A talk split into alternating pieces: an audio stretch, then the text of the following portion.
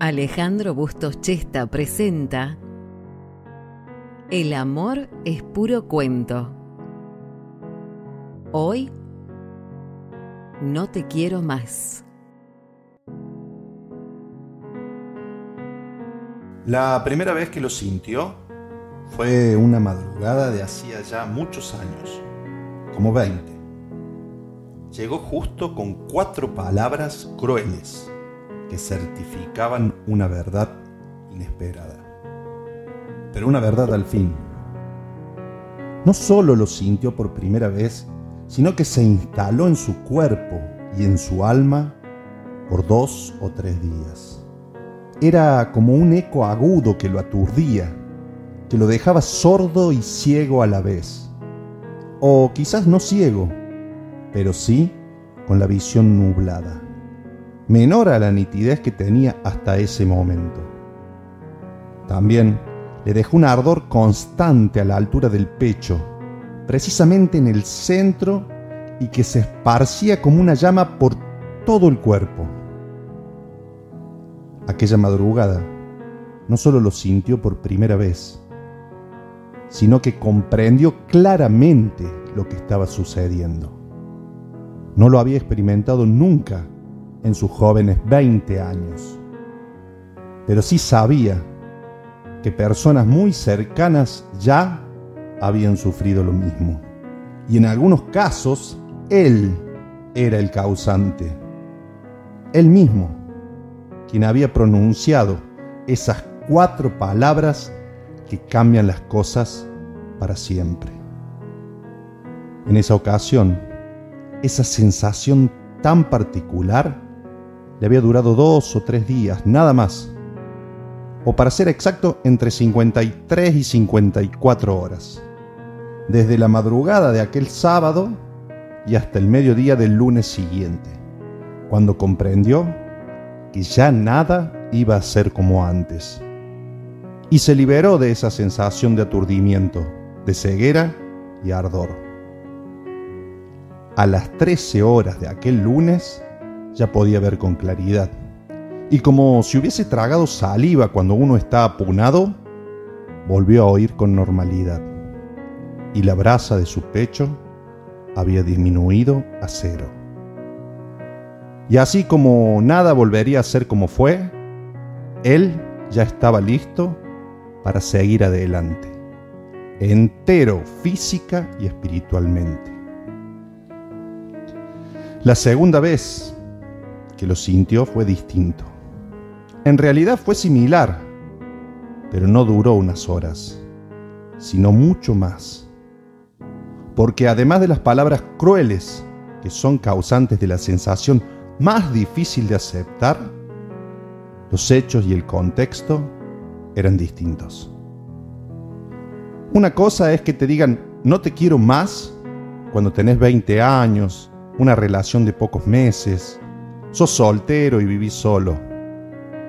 Y otra es cuando te lo dice tu esposa, después de años de matrimonio, con hijos en común, una casa hipotecada, proyectos mutuos, la bendición de un sacerdote, una libreta de familia y sobre todo un amor presente, actual y totalmente real y sincero por quien pronuncia ese no te quiero más y que con el correr de los días se lo demostraba desafiante y esperando que se vaya de una vez de la que ahora será su casa, de la que ahora será su vida, de la que proyectaron juntos y que ahora cada cual deberá recoger su mitad e intentar hacer lo que se pueda con ello.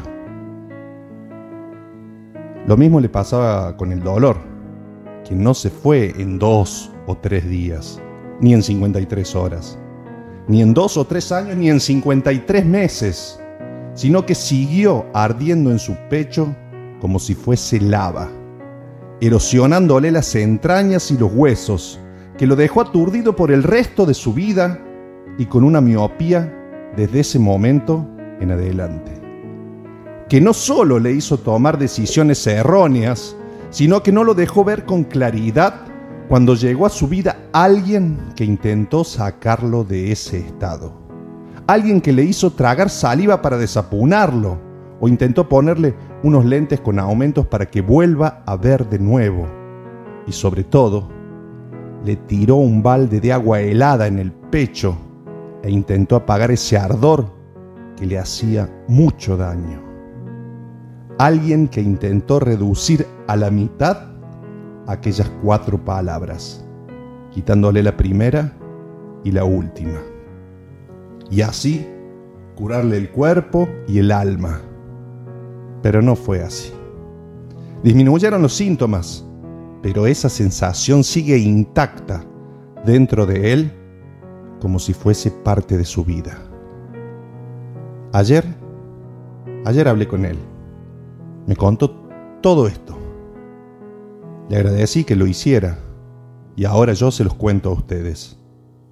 Les cuento lo que le ocurrió a él porque no me animo a contarles lo que me sucedió a mí. Aunque creo que todos sabemos y hemos vivido y sentido algo parecido alguna vez. ¿Sentiste alguna vez lo que es tener el corazón roto?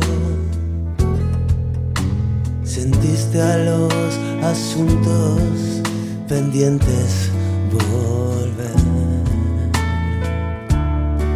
Hasta volverte muy loco. Si resulta que sí, sí podrás entender lo que me pasa a mí esta noche. Ella no va a volver y la pena me empieza a crecer adentro. La moneda cayó por el lado de la soledad y el dolor.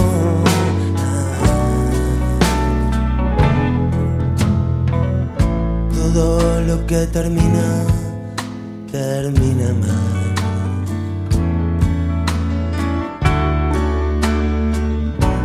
Poco a poco. Y si no termina, se contamina más. Y eso se cubre de polvo. Me parece que soy de la quinta que vio el Mundial 78. Me tocó crecer viendo a mi alrededor paranoia y dolor. La moneda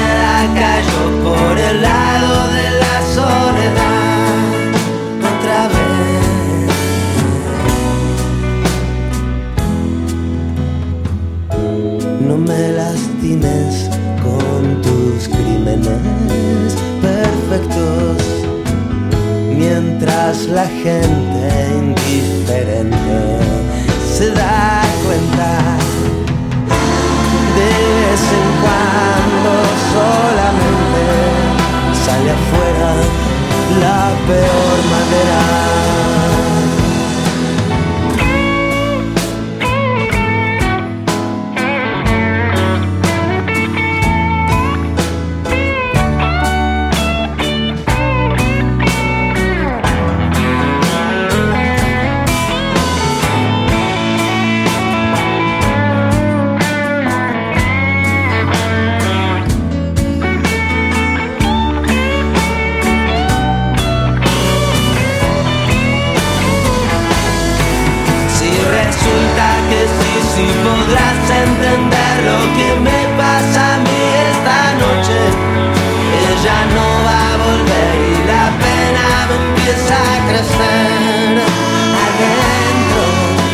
moneda cayó por el